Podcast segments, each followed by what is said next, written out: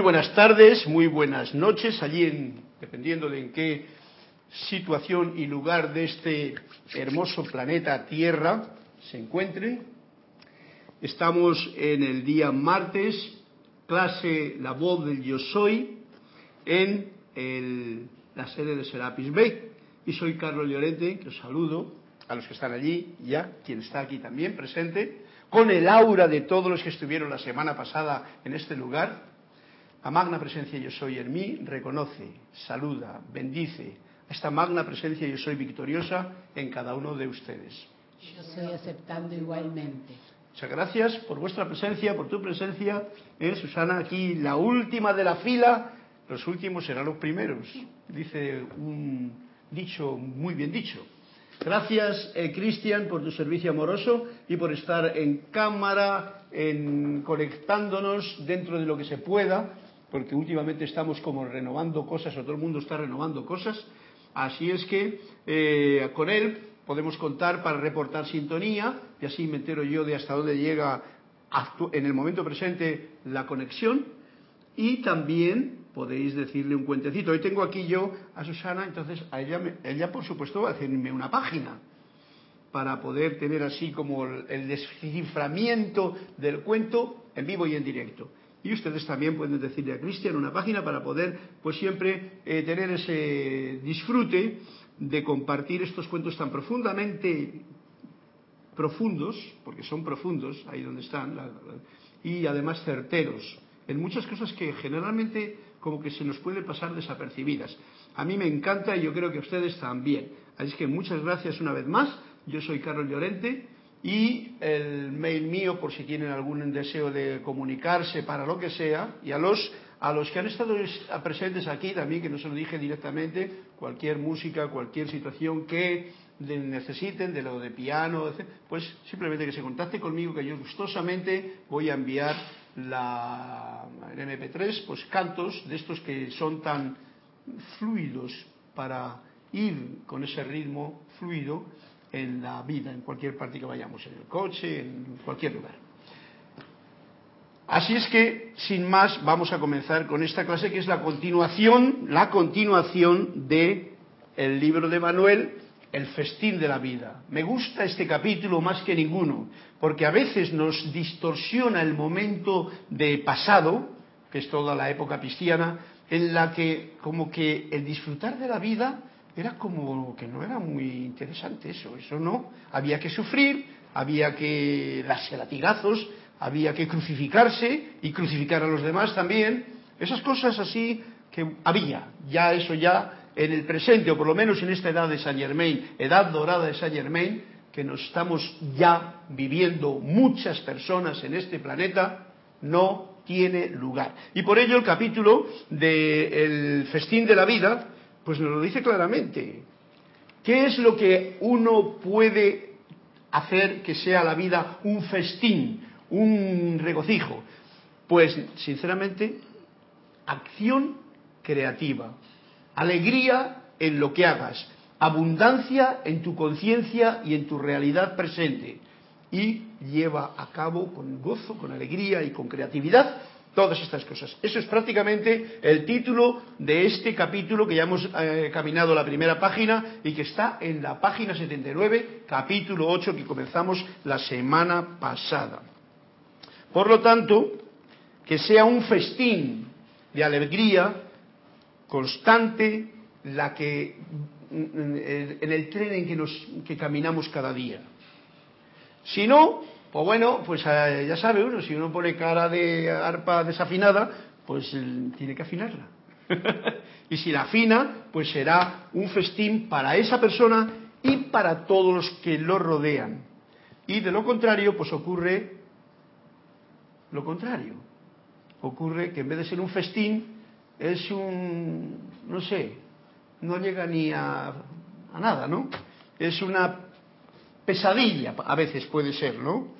Si nos dejamos meter mucho en los problemas que las apariencias de la vida nos traen sin saber que todo esto es una ilusión, que todo esto es un sueño. Como lo decía el ceremonial de hoy, que la muerte, a eso que tanto tiene uno miedo, en realidad no existe.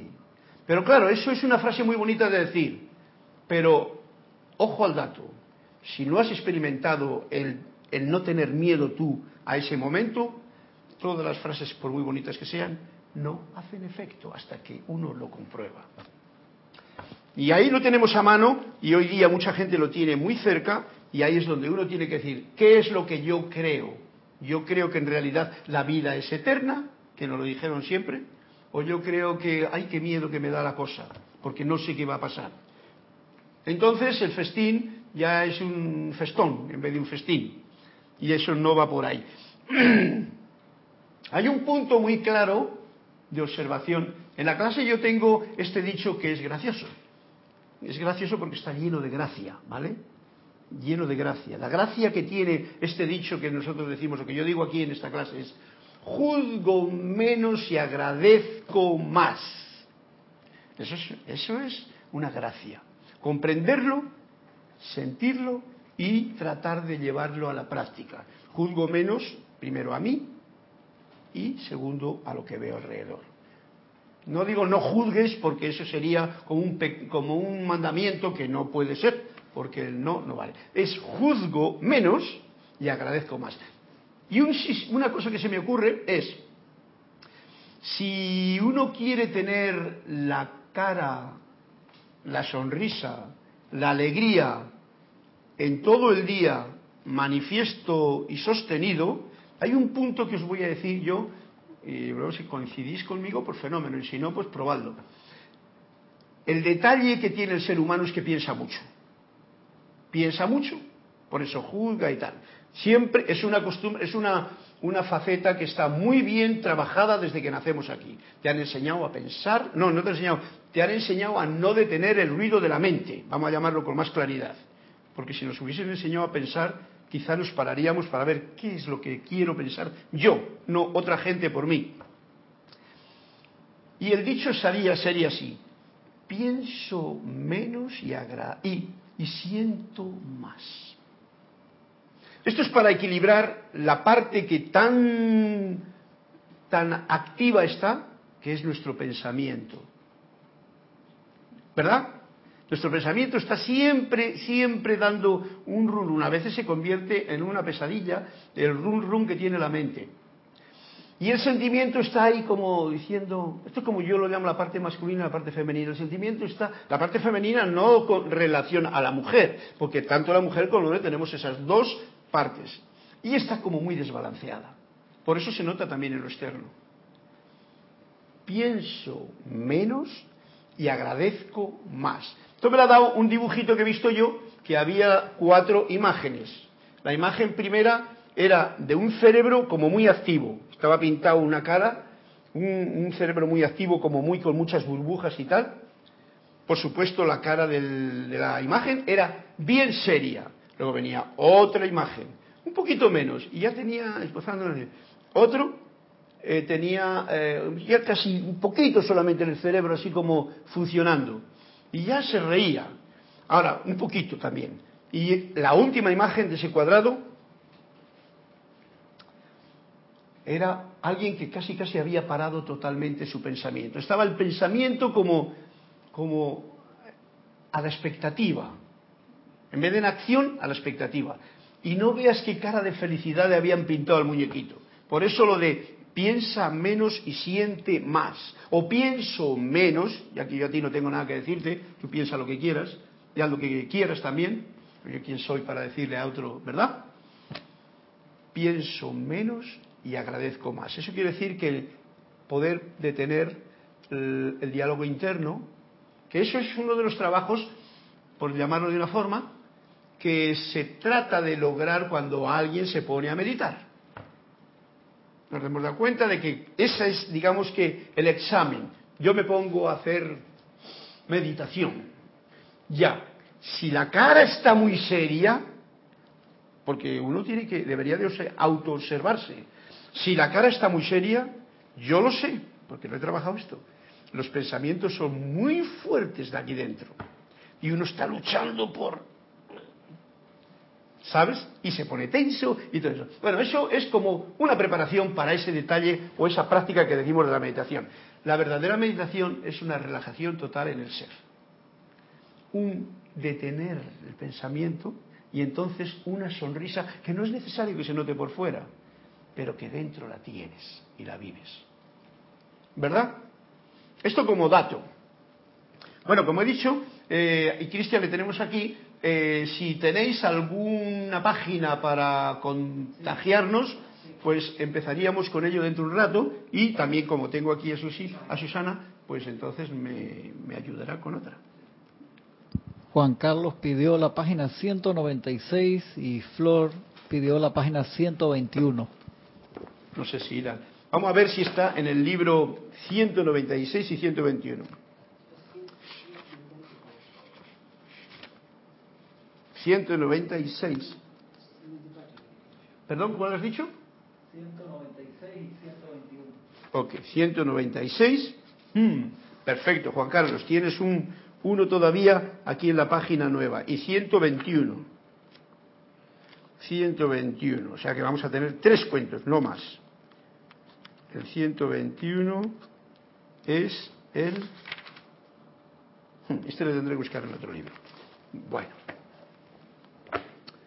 Hoy cuando he abierto por la mañana un libro, que siempre suelo hacer, abrir un poquito el libro para que me oriente con lo que dicen los maestros, de sabiduría, pues he abierto en un libro que, mm, por supuesto, le tengo aquí como algo...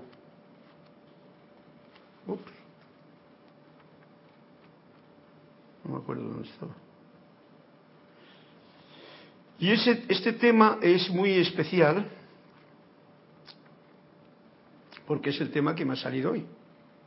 cuando sale un tema hoy, pues es el de hoy. Ya has dicho que una de las mm, más importantes actividades que o atención que debe de tener un estudiante, todo mundo, es estar sintiendo el presente, el ahora. El ahora es este momento que estamos viviendo ahora, que es un presente, o sea, es un regalo, ¿no? Como dice la palabra misma. Y aprovechamos estas palabras que en un momento determinado pero traigo a colación porque es algo bien interesante. Dice la señora Ballard, que estaba haciéndole una pregunta en el libro de Instrucción de un Maestro Ascendido, página 73, al final, dice, ¿llegarán a precipitarse en algún momento las imágenes de los Maestros Ascendidos? Y nosotros tenemos pero esto no se ha precipitado, esto ha sido alguien que lo ha pintado, eh, la precipitación es eso, pero mirad la respuesta del amado Saint Germain. Rápidamente se está acercando el momento en que cosas de este tipo tendrán lugar. ¿Veis? Que no dice, sí, sí, se van a precipitar ya en cualquier... No, no, no, no. Cosas de este tipo se van a, van a tener lugar. Y el propósito de todo esto es anclar en la mente del género humano la realidad de tan magnos seres. Está hablando de los seres de luz, porque ya sabéis lo que nos dijo Emmanuel en este capítulo de 5 de los ámbitos del espíritu. Anhelen en sus corazones el, el deseo más profundo de percibir seres de luz, desechando cualquier idea preconcebida de cómo habrán de percibirlos. Esto yo sé de lo que está diciendo aquí claramente y por eso trato de compartirlo con ustedes. Cuando tú te haces una idea de un dibujo y de una pintura, esa idea se queda aquí, como lo que nos decía Saint Germain. Igual tú estás esperando o te haces tu sueño o tu dream con esa idea y resulta que mejor que desechen cualquier idea preconcebida. No va a ser que nos llevemos un susto, porque los seres de luz no andan así. Por eso en la Biblia, muy inteligentemente, algún profeta o alguien de esa gente que sabía también de esto, dijo, no se hagan imágenes de Dios. ¿Mm? Y de todas maneras, hay un momento, que eso es lo que dice, pero hay un momento en que, y no me gusta acudir mucho a ese libro, pero es un libro que como todos tiene también su cosita. Moisés les hace hacer, cuando baja del monte, una serpiente para que se pongan y se postren y se la miren, no para que se postren y la adoren, para que la miren y se sanen de cosas. Miradlo por ahí, por la parte de Moisés. Bien, El asunto es el siguiente, ya es un detalle para que estudiemos el asunto porque no te dice adoren a... ¿eh? Fíjate tú, y en la Biblia en un momento, esto lo conocí porque el otro día había una gente, unos evangelistas y tal, que estaban hablando de toda esta historia, y me cayó y digo, "Mm, mm", y miré. Bien, el asunto es que nos está diciendo el amado Saint Germain, se está acercando el momento en que cosas de este tipo tendrán lugar. Y el propósito de todo esto es anclar en la mente del género humano la realidad de tan magnos seres. Una realidad. No te está pintando, ¿ves cuenta? No te pinta así, vas a tener la imagen, la vas a visualizar, vas a poder ir, mira, este con chaqueta, este con túnica, este con turbante. Cosas de este tipo tendrán lugar. Yo sé a lo que se está refiriendo, por eso hago hincapié en esto. Es importante que la humanidad, o sea, yo, tú, nosotros que somos la humanidad y todos los demás, se dé cuenta de que existe una gran hueste de seres avanzados, más allá de este estado actual, probando que la vida es eterna, o sea, que la vida nunca muere. Y de lo invisible a lo visible no hay más que un leve paso que cualquier persona puede dar sin pasar por el cambio llamado muerte. ¿Qué nos está diciendo? Ojo al dato porque en estos, este libro especialmente está dándonos unos puntos bien especiales. A veces los leemos de corrida y no nos enteramos de nada. Pero por eso es por lo que, en el caso concreto de hoy, pues yo hago hincapié con esto. Gran hueste de seres ascendidos, seres de luz. No te está diciendo ni siquiera, eh, yo me voy a presentar en cualquier momento, no, no, no. Gran hueste de seres de luz. Eh, cosas de este tipo tendrán lugar. ¿Para qué? Seres avanzados, más allá de este estado actual probando que la vida primero es eterna, o sea que, como decíamos antes, la muerte no existe, y de lo invisible, es el paso que, pasa de un, de un, momento a otro, y de lo invisible a lo invisible, es un, un dato que nos da, no hay más que un leve paso. Que tenga ojos para, que tenga oídos para oír, que vea por dentro. No hay más que un leve paso. Que cualquier persona no habla que los estudiantes de la luz, que cualquier persona puede dar sin pasar por el cambio llamado muerte. O sea, antes de terminar el viaje puede tener eso lugar. Y esto nos lo está diciendo en los años 30. A los que lo hacen, los que lo han hecho, pueden experimentarlo. Los que no se quedan todavía en el ¿y eso qué es? No pasa nada. Es un detalle que nos trae aquí hoy a colación. ¿Para qué?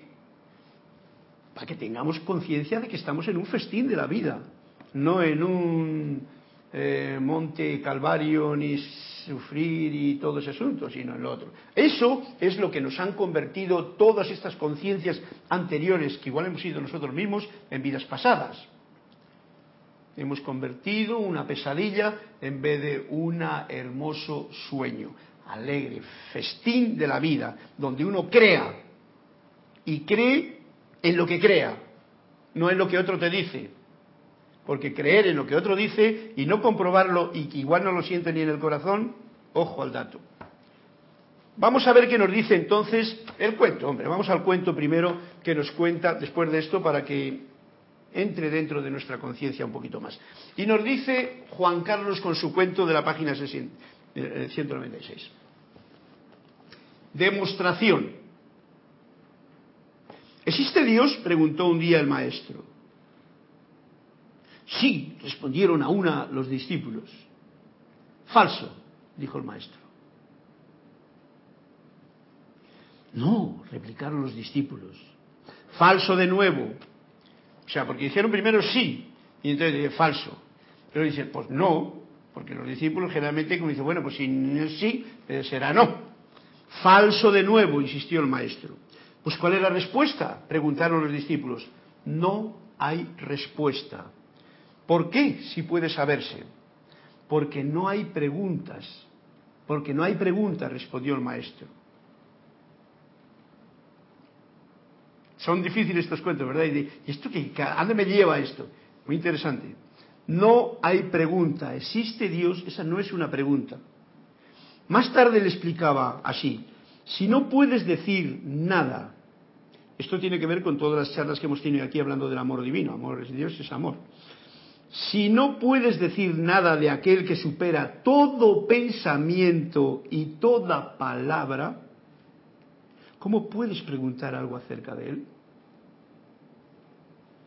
¿Entiendes? Es todo, esa pregunta es de la mente. La mente no puede preguntar algo que no lo puede concebir. Por eso he leído también esta página que nos ha dicho, ojo, que van a venir cosas y que están aquí, que tú te vas a o asustar. Por eso cuando abre el velo un poquito o sale el señor del castillo, los que están allí diciendo, oh, yo soy estudiante, se escapan corriendo, tienen un miedo de pánico. Si no puedes decir nada de aquel que supera todo pensamiento, o sea, el gran yo soy, no le podemos abarcar con el poco yo. Ya sabemos de qué me estoy refiriendo, después de la explicación especial de la tarde de la clase anterior. Si el, poco yo no puede nunca llegar ni a imaginar, porque el poco yo es este, este traje espacial, esta mente, este intelecto, estos conceptos que tenemos eso no puede ir más allá. En esta etapa en que estamos viviendo la Tierra, no puede hacerlo. Tiene que trascender todo pensamiento. Tiene que quedarse como el dibujito del final, sin ningún pensamiento. Y os digo, si uno lograse quedar sin ningún pensamiento, entonces aparecería el todo que es la nada, que es el, gran, la gran visión de lo divino. Pero solo entonces. Y eso casi, casi, para el 99% es mucho, es imposible hoy día. Solo, chispazos. Uno tiene esas referencias, esas visiones que te dan ese, eso está muy bien, esos chispazos, pero que conste que eso no es, porque muchas veces los chispazos son esas creencias que la mente tiene, digan, ya, ya, ya he visto a Dios. Muchas veces la gente dice, a mí Dios me habló por ahí y ya se pone a escribir un libro. Bueno, esto es como siempre un experimento de comprensión para dejar esa visión clara, en principio, porque lo dijo el Mahacho Han en estas, estas clases, el amor no es lo que nuestras palabras dicen. Por supuesto, Dios mejor que... Esto es como la música. De la música no se habla. Se toca y se siente. Lo mismo diría con la, comprensión de la divinidad, de la fuente y tal. No se habla, no se puede hacer preguntas, pero se puede sentir. ¿Vale? Se puede sentir. Y eso el que lo siente, lo siente. Y a ese no le quitas ya, si ha tenido la oportunidad de sentirlo con más o menos profundidad, la experiencia que ha tenido. ¿Cómo puedes preguntar algo acerca de él si no puedes decir nada de aquel que supera todo pensamiento y toda palabra, para que veamos que estas son herramientas que tenemos para funcionar aquí. Yo puedo hablar, contar el cuento. Juan Carlos, espero que lo hayas comprendido, como yo lo he comprendido, me ha gustado mucho este cuento y le dejamos ya para pasar la página a lo que nos dice Emanuel. ¿Hay algún reporte de energía?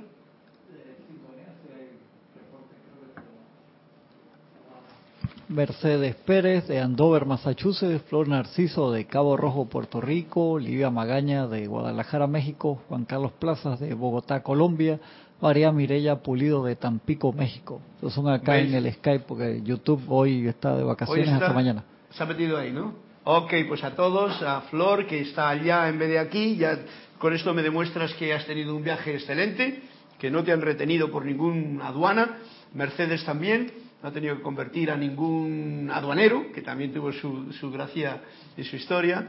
Y a Olivia, un fuerte abrazo, mil bendiciones a todos. Y a Manuel, Manuela Pulido. María, María Pulido. Y por supuesto, Juan Carlos. Y a todos los demás que también estén escuchando en el silencio y no hayan dicho ninguna especial eh, levantamiento de dedo. Y nos dice así Emanuel en el festín de la vida, página 80, a ver hasta dónde podemos llegar hoy. Si no puedes tú tolerar la delicia de lo humano, ¿cómo podrás soportar la delicia de la unidad eterna? O sea, a veces esto tiene que ver con lo que estaba diciendo antes, que no nos, que, nos creemos que hemos venido aquí a sufrir y no a gozar y a tener un, a reír, a estar alegres, a no tener cara de mucho pensamiento y poco sentimiento, ¿eh? estábamos diciendo antes. Entonces, eh, lo veo claro, que y nos dice Manuel así con mucho cariño, si no puedes tú, si no pueden ustedes tolerar la delicia, porque el humano es una delicia, todo, nos han negado las mejores cosas y nos están metiendo en ciertas cosas así. Ahora, ahora la gente lo está viendo cada vez más claro, porque tenemos más conciencia de muchas cosas. Hay cosas hermosas y ahí nos meten el miedo, que se ha metido desde el principio de los tiempos, en que se ha metido el control de los demás.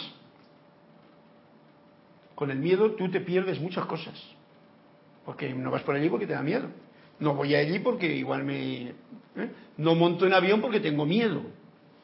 Y voy a aquel lugar que está hermoso. Y conocer a otras gentes, y conocer otros alimentos, y conocer otras cualidades, y entablar relación con otra clase de seres humanos, hermanos de otra raza.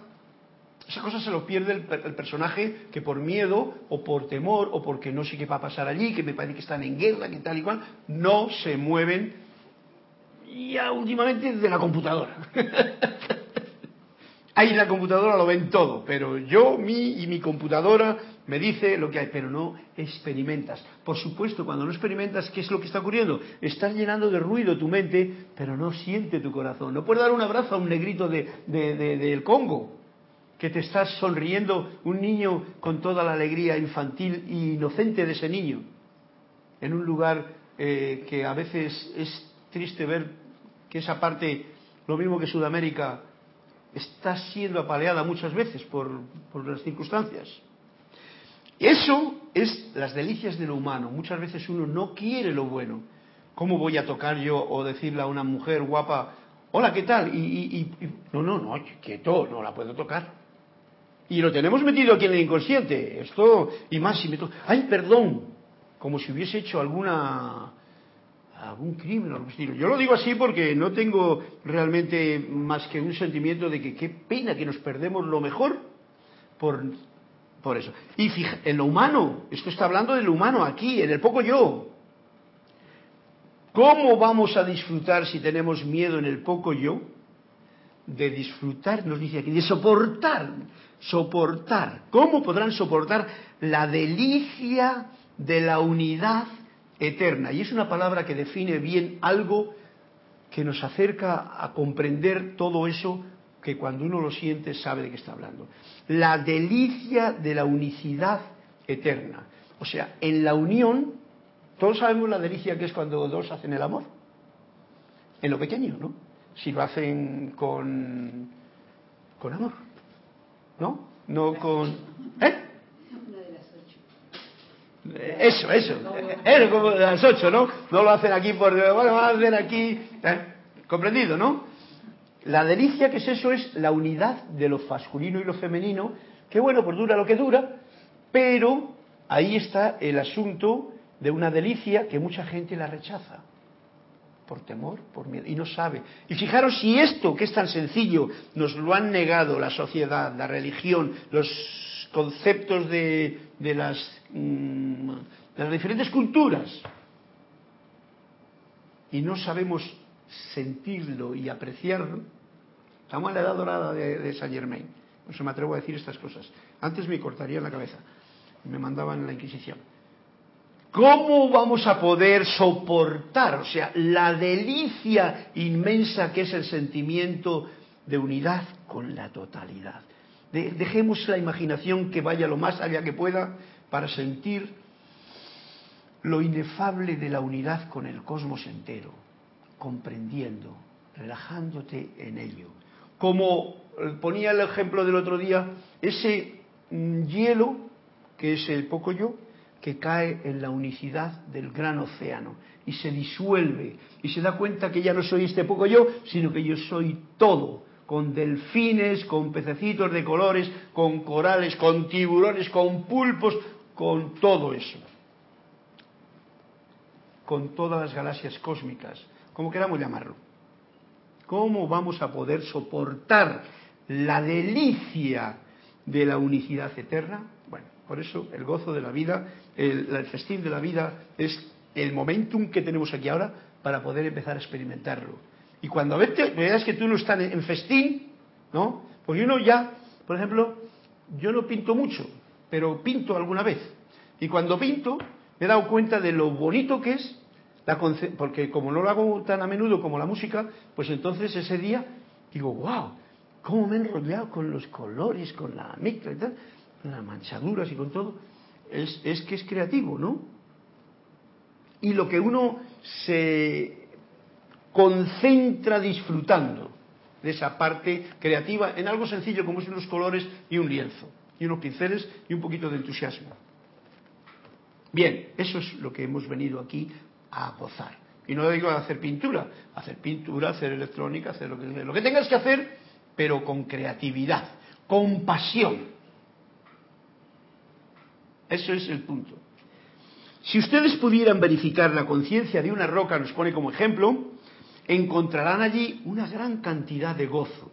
Es un detalle que nos está trayendo Manuel a nuestra conciencia humana, de poco yo, para que sepamos que una roca, esto, que lo vemos así, y esto está hecho por el ser humano, que es arcilla cocida y barnizada con esta forma, que es un sostenedor de este líquido,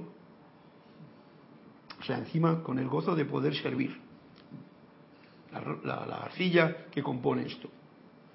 Si ustedes pudieran verificar la conciencia de una roca, encontrarían allí una gran cantidad de gozo. O sea, el, gran cantidad de gozo. O sea, el movimiento, nosotros no lo vemos porque la madera, todo esto, una roca, nuestra vista está, lo mismo que el oído no nos llega más que de esta frecuencia a esta frecuencia. La vista no nos llega a muchos y ya hoy día todo el mundo con gafas, porque no ve ya más allá de las narices, ¿no? Imaginaros cómo vamos a ver cómo pululan los electrones en una roca. No lo... Si las personas no pueden mirar sin sostener la mirada de otra. ¿Cómo? Si ni siquiera puedes sostener la mirada de otra persona. Ah, por ejemplo, fíjate tú, que es un ser humano, que sabes que era niño, que está creciendo, que te está mirando con cariño, que todo esto, ¿no? Si no saben eso, imagínate tú cómo va a haber una roca. Pero bueno, no importa, el asunto es que algún día nos demos cuenta de que dentro de un grano de arena, de una roca, de una piedra, de un árbol, como decía nuestra querida hermana María Jesús, española de Zaragoza. ¿Cómo puedes abrazar a un árbol y sentirle en el silencio? Esa savia que corre por ahí. Porque lo vegetal es más que lo, que lo mineral, ¿no? Es más apto por nuestra parte de sentirlo. Entonces, si pudiésemos sentir eso de la roca, encontrarán un sentido de unicidad que complace. O sea, que te da alegría si puedes lograr eso. Lo mismo que cuando abrazas un árbol. Ya si abrazas a una persona, también. Eso cuando se hace con sentimiento, porque si lo haces con solamente, bueno, un abrazo, como alguien que te da un beso así y, se va, y le notas que ni te ha mirado, que se ha ido para allá y que tiene un, un ruido aquí mental que no, ni, ni sonrisa, ni siquiera artificial. En el flujo de su ser, la roca está en estado de éxtasis. Y éxtasis quiere decir gozo de ser lo que ella es. Yo soy roca y estoy manifestando esa rocudez, ¿no? En mi presente. Y está, nos está diciendo alguien como trayéndonos una idea para poder tener una amplitud de, de visión. El éxtasis no puede ser medido. O sea, el estado de gozo grande, eso no se puede medir con una escala de 1 a 10, no es solo éxtasis, o sea, éxtasis, está en éxtasis, está extasiada. Como cuando uno está extasiado viendo una luna llena con su círculo alrededor y te quedas así, éxtasis. Una idea. ¿Por qué recelan tanto de la alegría y de la suavidad? Nos está diciendo, esto es para lo del gozo, el festín de la vida. ¿Por qué recelan? O sea que no solamente somos celosos sino que somos recelosos de la alegría y de la suavidad. Eso es una tendencia, está definiendo algo que ocurre en la realidad con el ser humano. Uno con el que ha logrado cierta confianza, mi marido, mi mujer, tal, cual, pues ahí ya como que bueno, puede ser más suave, puede ser tal, pero cuando tú eso se lo haces a cualquier otra persona, o otra persona te lo hace a ti, pues eh, a veces hay un, oye, ¿y tú dónde te has metido? Y no digamos si encima tienes al lado a la pareja, que ¿y tú qué pasa? ¿No? Si esto es mío.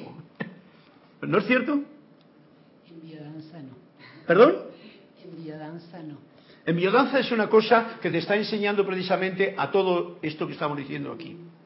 ¿Vale? En biodanza. Te están enseñando a danzar. Y como la decía yo ayer a Susana, tanto la música como la danza es una de las mejores maneras de orar a la fuente. Y más cuando se hace con esta intencionalidad consciente de gozo, de alegría, de tender y extender la energía de mi cuerpo y compartirla con los demás, que es a fin de cuentas lo que es la bio. ¿No existe también el mundo de Dios? La suavidad, la alegría. No es más, ese es el mundo de Dios. Como lo ha hecho antes, la delicia de la unidad.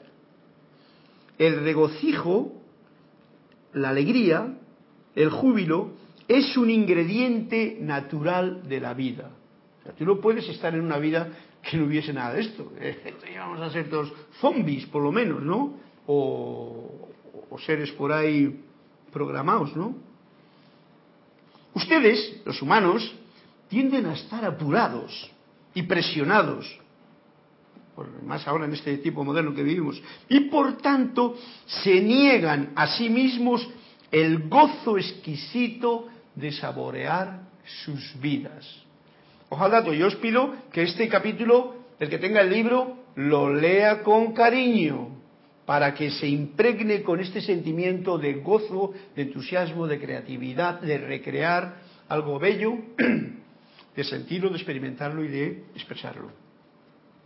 Porque es bien importante lo que nos dice. Ustedes, los humanos, o sea, todos nosotros, tienden a estar apurados y presionados. A ver, dime quién, no, hay que pierdo el autobús, hay que tengo que ir para allá, mi trabajo, pum, las obligaciones, que si el niño, el colegio, el otro, tal y igual. O sea, un follón de apuraz, de estar todo el tiempo con prisas.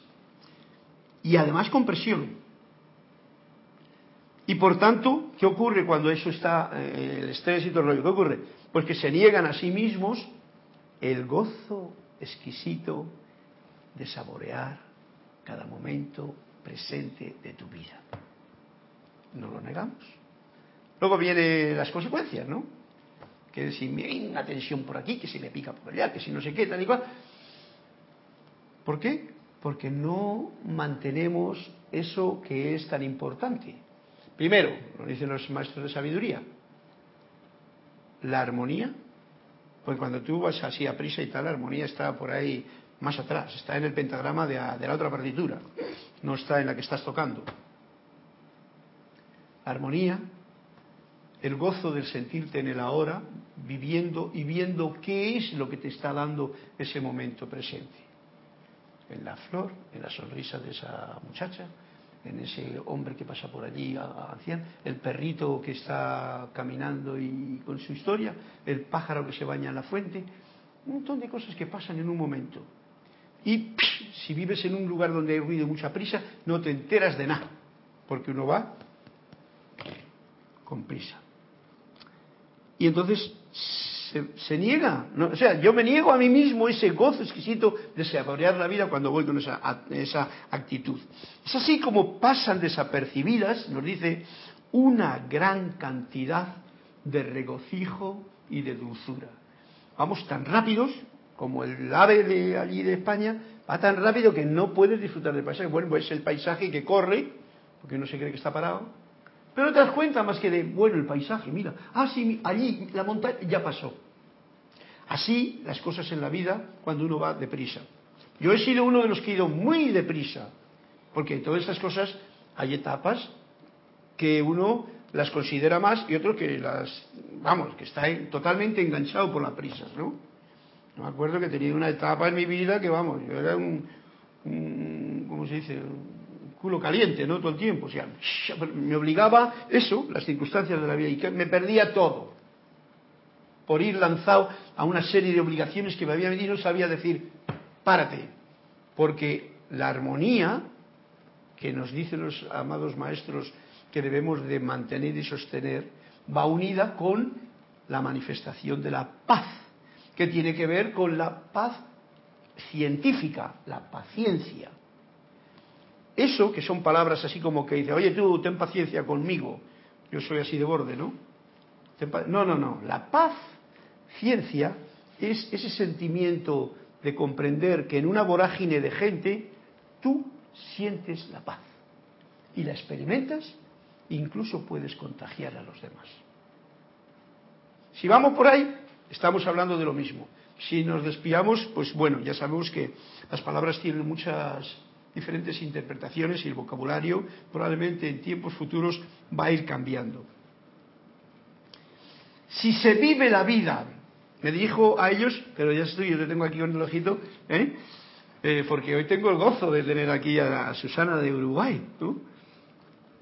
Y un momentito, y a Cristian de Uruguay también, o sea que estamos aquí conectados con esa parte de allá que tanto me encanta, porque a mí uno de los que más me encanta de, Uruguay, que conozco personalmente, me he sacado mis fotos con él, es Jorge Dresler, que es un músico fantástico, que canta como los ángeles, que siente lo que dice, que dice palabras con sentimiento y elegancia, acompañado de una sencillez de una guitarra y de un gente de músicos que, se juntan con él.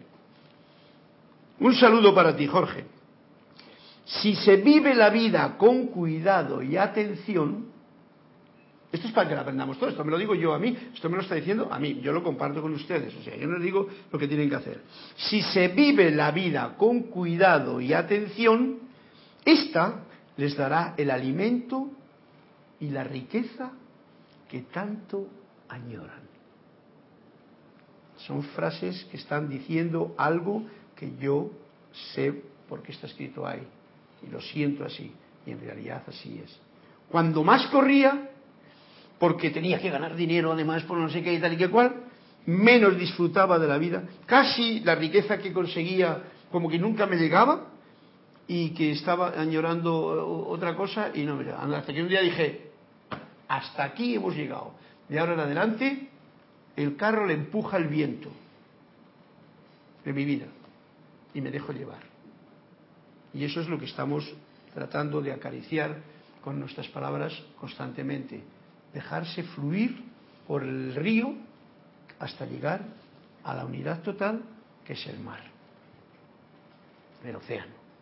Es Dios, es la fuente, es el gran yo soy así. El poco yo juega, le, cuida, ¿eh? porque eh, todas estas cosas que se han dicho en épocas muy cristianas, a pesar de que estemos con términos diferentes, son así.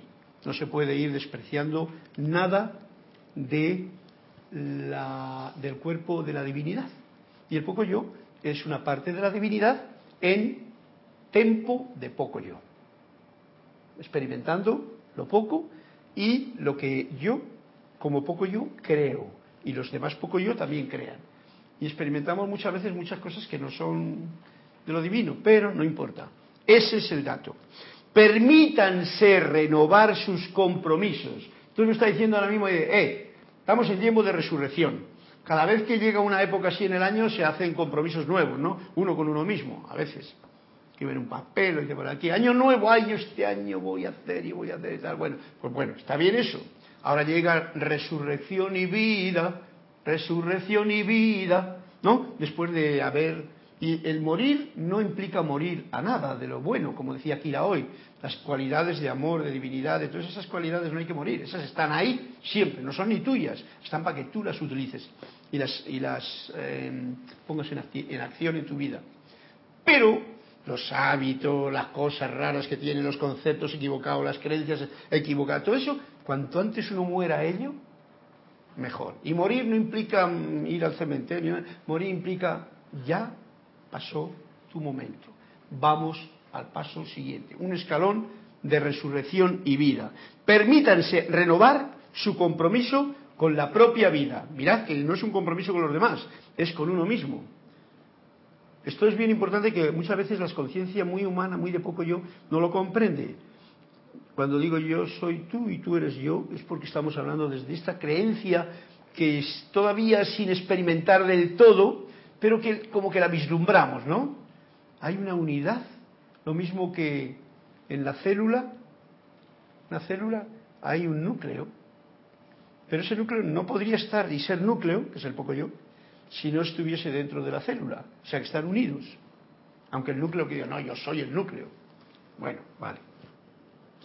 Renovar sus compromisos con la propia vida y consigo mismo muchas veces al día. O sea, nos está diciendo más de lo que acabo de decir yo, que si Navidad, Año Nuevo, que si Resurrección y Primavera, me, yo renuevo mis compromisos. No, no. Hagan esto consigo mismo muchas veces al día.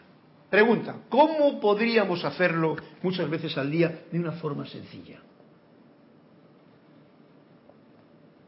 Con un momento de aquietamiento y sostener un decreto, mantra, no lo que cada uno haga. Eh, tienes que hablar un poquito más fuerte porque a, cerquita y con más eh, para que se te oiga toda la gente de allá y así. Y yo también. Más, ¿Eh? más, más, más, uruguaya de las de Potosí. Bien. ¿Cómo has dicho? Con aquietarnos. Aquietarnos un poquito y tal. Bueno, ¿ves? Esa es una forma, pero claro, si te, si te aquietas y estás quieto, pues estás cumpliendo lo que acaba de decir hace un momento. Perfecto. Yo voy a traeros a cuenta algo que se me ocurre cuando leo esto. Y permítanse eh, renovar sus compromisos con la propia vida, o sea, yo conmigo mismo y conmigo mismo y con la vida, muchas veces al día. Una idea que yo estoy trayendo en las clases es respirar, inhalar y exhalar con agradecimiento, o sea, con conciencia de gratitud. Muchas veces nos hemos tirado toda la vida respirando y sin darnos cuenta de nada porque el run de aquí está en otra historia. Y tú respiras porque si no, no podríamos vivir, no nos alimentaríamos. Entonces, en este momento preciso de cambio de escalón de resurrección y vida, ser consciente lo más posible de cada respiración que des. Por ejemplo, tres o cuatro veces lo mismo que comemos, tú puedes ser consciente. Ah, un suspiro es como, como de gozo, ¿no? Porque el respirar, y suspirar. Ah, gracias. Y agradecer. Agradecer. El sentimiento de agradecimiento es un compromiso de renovarte en el gozo de... Es como cuando tú terminas de comer. El comer es uno de los festines de la vida. Más bien, la palabra festín se simboliza con alimento de un festín grande, ¿no? Nosotros estamos yendo más allá. Entonces, cada vez que uno come, o antes o después, da las gracias, ¿no? Ay, gracias por ay, gracias porque me has invitado, gracias por esto, gracias. Bien, esa es una forma en la comida, pero y contigo mismo, porque esa es como ya una rutina que tenemos desde hace mucho tiempo la actividad de renovar tu compromiso con la propia vida y conmigo mismo, yo lo veo así, vosotros haced lo que queráis.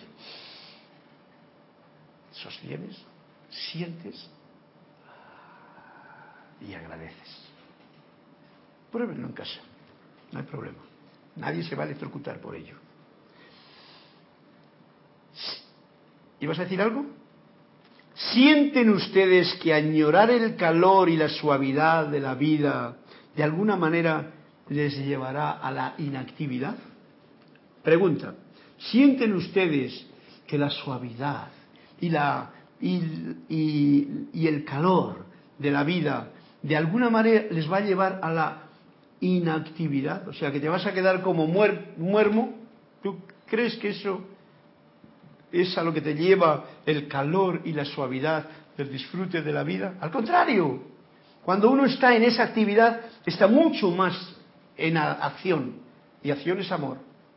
Mucho más. Sientes el calor de las cosas, ¿no? Ahora cuando te congelas ya y te pones como un bloque de hielo, entonces ya demasiado. Pero ¿sienten ustedes que añorar el calor y la suavidad de la vida eh, de alguna manera les llevará a la inactividad?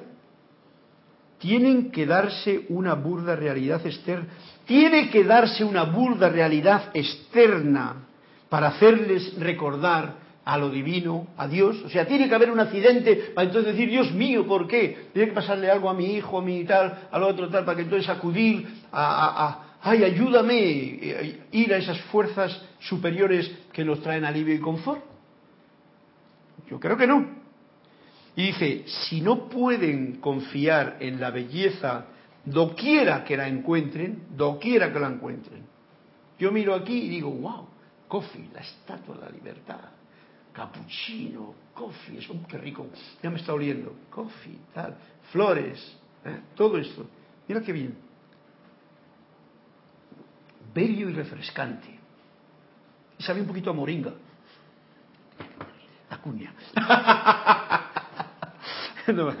bien, si no pueden confiar en la belleza doquiera que la encuentran, ¿cómo podrán abrir sus corazones a la unidad con Dios? De nuevo nos vuelve a decir. ¿Cómo van a poder soportar la delicia de la unidad eterna si no pueden confiar en la belleza doquiera que la encuentren? Que incluso muchas veces se critica. Oh, mira este, esta flor, qué mal que está. Este parque, como decía una vez, está lleno de hojas. No hay nadie que lo limpie. Esto no puede ser.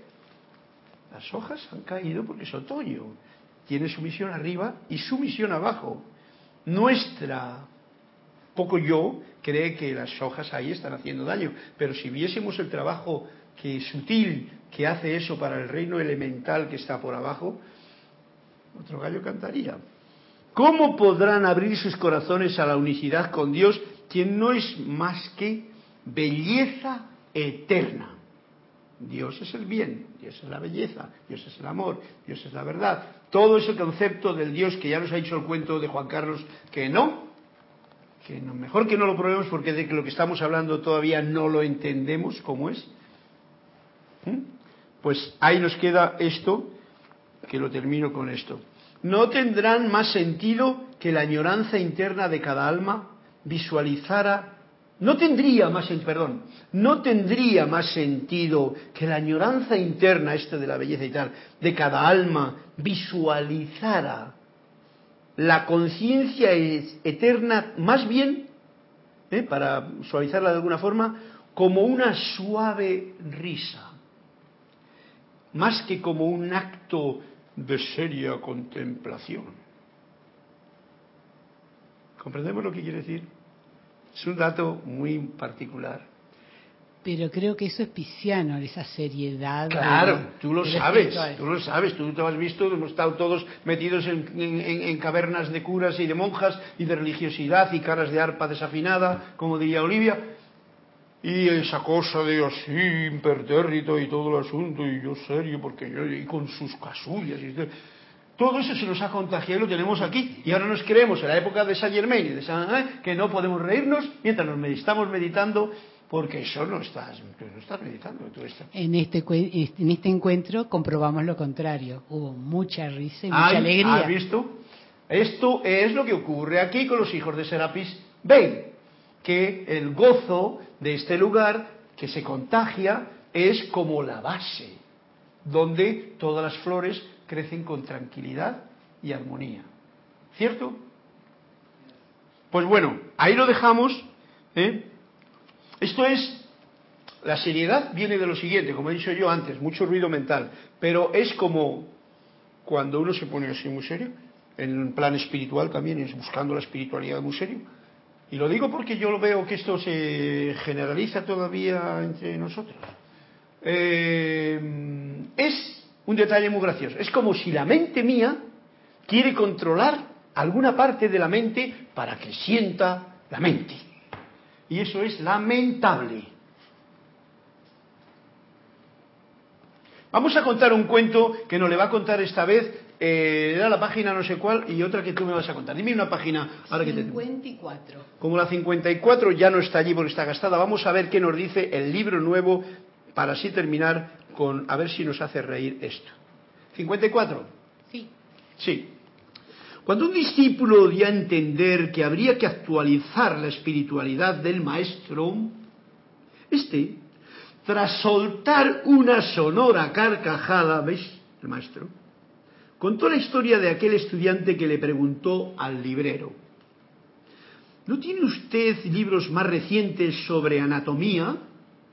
Estos tienen al menos 10 años Y el librero le respondió, que yo sepa, joven, en los últimos diez años no se le ha añadido al cuerpo humano ni un solo huevo, ni un solo hueso, perdón.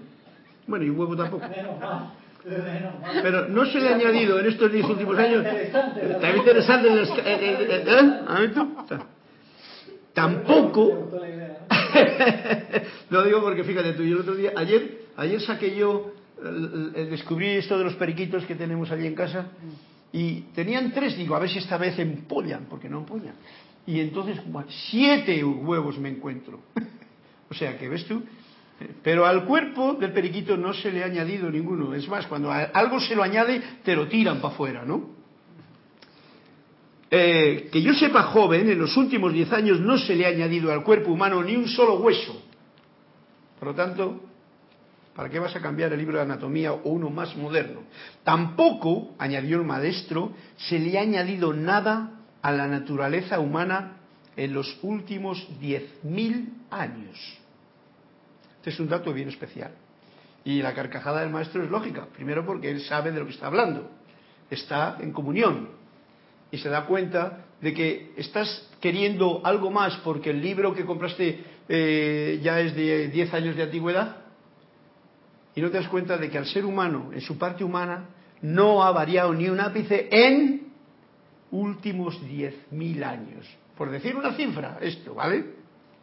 O sea, tiene los mismos problemas, sufre las mismas consecuencias, más enfermedades todavía, como quien dice, porque se atrofia más el todo tenemos más historias que más mm, adelantos que podrían ser como un alivio para el ser humano para compartir, para repartir, para que la tierra tenemos la tierra hecha polvo, las aguas hechas polvo, eh, eh, todo fatal y el ser humano más esclavo de sus estupideces. No ha cambiado. Entonces, ¿para qué quieres un libro nuevo?